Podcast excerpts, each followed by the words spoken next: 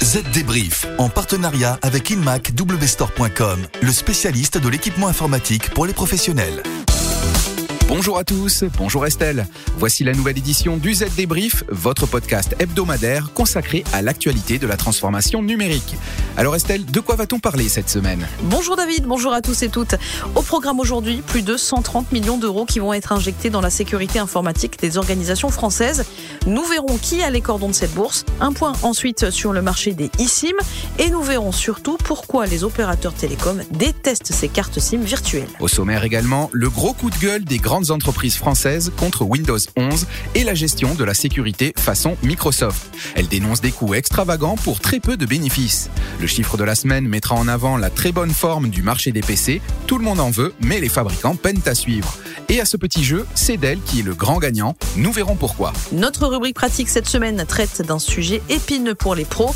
Quels sont les critères essentiels pour choisir une solution d'ITAM Nous? Allons vous donner quelques pistes et on vous explique à quoi ça sert. Enfin, nous verrons pourquoi l'accord sur la taxe GAFA mondiale signé le week-end dernier a dû être négocié pendant 1460 jours. 4 ans d'après discussion, Clarisse Trey nous en dit un peu plus dans un instant. Allez, le Z débrief, c'est parti. Les dernières infos. Il y a de l'argent, alors profitons-en. C'est ce que vient d'annoncer cette semaine Guillaume Poupard, le patron de l'ANSI, au responsable de la sécurité informatique des entreprises françaises. Il faut dire que l'Agence nationale de la sécurité des systèmes d'information dispose d'une enveloppe de 136 millions d'euros glanée avec le plan de relance pour muscler la cybersécurité des organisations. La preuve, selon l'agence, que la politique a enfin compris que la cybersécurité est essentielle à la survie des entreprises. Oui, enfin, euh, l'annulation d'opérations chirurgicales suite au blocage de certains hôpitaux français par des rançons logicielles cette année a dû servir de déclencheur. 25 millions d'euros doivent servir donc à réaliser des audits sur les systèmes d'information des établissements hospitaliers. Et le chef de l'ANSI a expliqué rechercher des prestataires pour faire ces audits le plus vite possible. Avis aux experts intéressés donc. Autre initiative, la mise en place de centres de cybersécurité régionaux, des CERT. De quoi soulager les PME françaises qui aujourd'hui n'ont pas véritablement d'interlocuteur en cas de gros problèmes. L'ANSI reconnaît qu'il y a un trou dans la raquette sur ce point. Espérons que ces initiatives et ces financements permettent de sauver ce qui peut l'être. Mais rien n'est moins sûr. Microsoft cette semaine a annoncé avoir dû contrer la plus grosse attaque informatique jamais observée. David, est-ce qu'il y a une eSIM dans votre smartphone? Une eSIM? C'est une nouveauté Apple? Non, David. Enfin, enfin oui. Euh, enfin, pas tout à fait. Bon, je vous explique. La eSIM, c'est la fameuse carte SIM virtuelle qui équipe désormais de plus en plus de téléphones portables. La carte SIM physique que l'on glisse dans les entrailles de son téléphone disparaît peu à peu. 225 millions de smartphones étaient déjà compatibles eSIM fin 2020 et ce chiffre devrait croître de 40% cette année. Ok, mais c'est une innovation Apple, oui ou non? Eh bien, la technologie de carte SIM virtuelle a été dévoilée en 2015 et Apple l'a utilisée pour la première fois sur son Apple Watch Series 3 en 2017. Donc oui, David, Apple a une nouvelle fois de plus innové, mais ce n'est pas une exclusivité Apple. Bon, très bien. Mais en quoi c'est mieux qu'une carte SIM normale? Eh bien, déjà, c'est un composant de moins dans les smartphones et les objets connectés. C'est pour ça qu'Apple l'a en premier utilisé avec une Apple Watch. Mais surtout, lorsqu'un utilisateur souscrit à un nouvel abonnement, il n'a plus à attendre l'envoi d'une carte SIM en provenance de son opérateur. Il peut activer son abonnement rapidement et en quelques clics, de quoi largement faciliter la gestion de flotte en entreprise, par exemple. Ah oui, je vois. Je viens de m'apercevoir qu'il y en a une dans mon iPhone 13. Oui, David, vous êtes encore et toujours une fashion victime de choix. Euh, mais je vous rassure, on en trouve aussi chez Samsung, Oppo ou encore euh, dans les pixels de Google. Il n'y a que Xiaomi qui boude cette technologie à cette heure. Euh, mais le succès des eSIM vient aussi du fait que cela facilite les doubles SIM dans les smartphones. Le bénéfice, avoir deux numéros de téléphone sur le même smartphone. Ah oui, très pratique. Mais alors, qui rechigne à l'arrivée des eSIM sur le marché? Les opérateurs mobiles, David, ce sont eux qui font la grimace, car la bonne vieille carte SIM physique est un lien puissant entre les opérateurs et les abonnés. Pouvoir activer une ligne en quelques clics grâce à une eSIM, c'est un véritable risque de churn, c'est-à-dire de perte d'abonnés pour les opérateurs mobiles et donc de baisse de revenus. Et c'est pour ça que les opérateurs français n'ont annoncé la prise en charge de l'eSIM qu'à partir de 2019, pour les plus pressés. Ils sont d'autant plus craintifs que de nouvelles sociétés se sont engouffrées dans cette opportunité pour tenter de disrupter les opérateurs historiques. Elles veulent séduire euh, les clients euh, grands voyageurs qui payent des frais de roaming très élevés. La société euh, MySim, par exemple, assure qu'au Japon, Orange facture le mégaoctet plus de 13 euros en frais de roaming. Avec son application et une eSIM, MySim assure ne facturer que 10 euros pour 6 gigaoctets.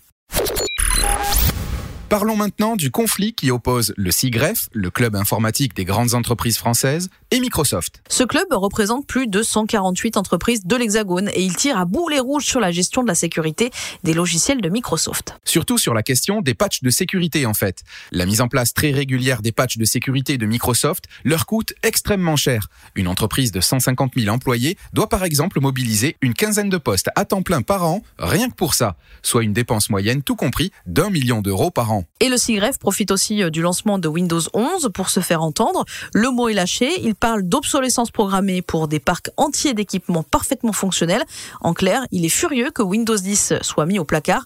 Normal puisque près de la moitié des machines des professionnels devront être mises à la poubelle pour des raisons de non-compatibilité avec Windows 11. Le CIGREF a aussi des propositions. Le club demande à Microsoft de mieux dissocier les mises à jour fonctionnelles des mises à jour de sécurité, mais aussi d'ouvrir à des sociétés tierces la possibilité de continuer à assurer un support informatique quand l'éditeur ne le fait plus.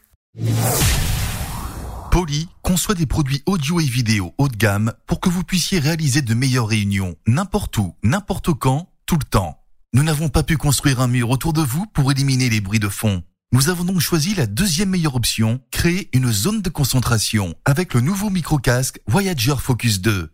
Vous n'entendez rien d'autre que votre appel et tout ce que vos interlocuteurs entendent, c'est vous. Et c'est disponible chez InMacW Store. Le chiffre marché. Alors la bonne nouvelle, c'est que le marché des PC est toujours en croissance cette année, comme en 2020. Mais le gros problème, c'est que les fabricants de matériel ont du mal à répondre à la demande. Pourquoi?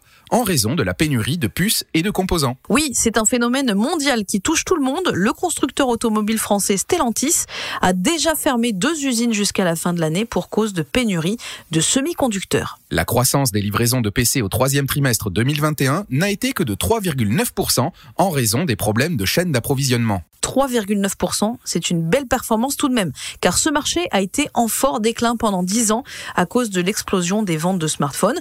Mais le virage massif vers le télétravail exige souvent pour les entreprises un renouvellement complet du parc informatique, d'où le fort regain d'activité. À noter que les fabricants qui vendent le plus sont Lenovo, HP, Dell, mais aussi Apple. Et c'est Dell qui connaît la plus belle croissance au troisième trimestre 2021. Dell a commenté la nouvelle en affirmant avoir été plus réactif que ses rivaux pour obtenir des composants. Ça peut toujours être utile.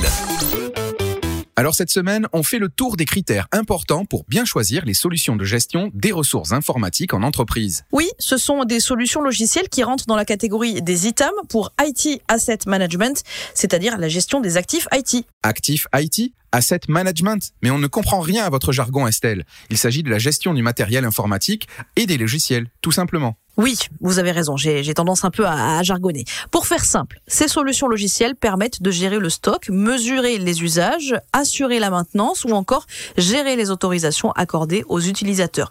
Bien sûr, certaines DSI utilisent euh, ces solutions en interne, mais de nombreuses entreprises passent par les services d'un prestataire pour ça. Alors quels sont les bénéfices de l'utilisation d'une telle solution? Eh bien améliorer euh, les gains de productivité et de réduire les coûts, mais aussi être dans les clous côté conformité des terminaux et version logicielle. Ok, ça jargonne, ça jargonne.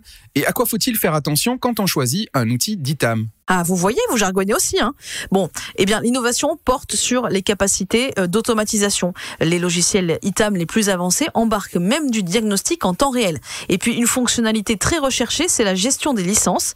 Elle permet de connaître le nombre de licences déployées et de détecter un surcoût lié à la souscription de licences inutiles. Le zoom de la rédac.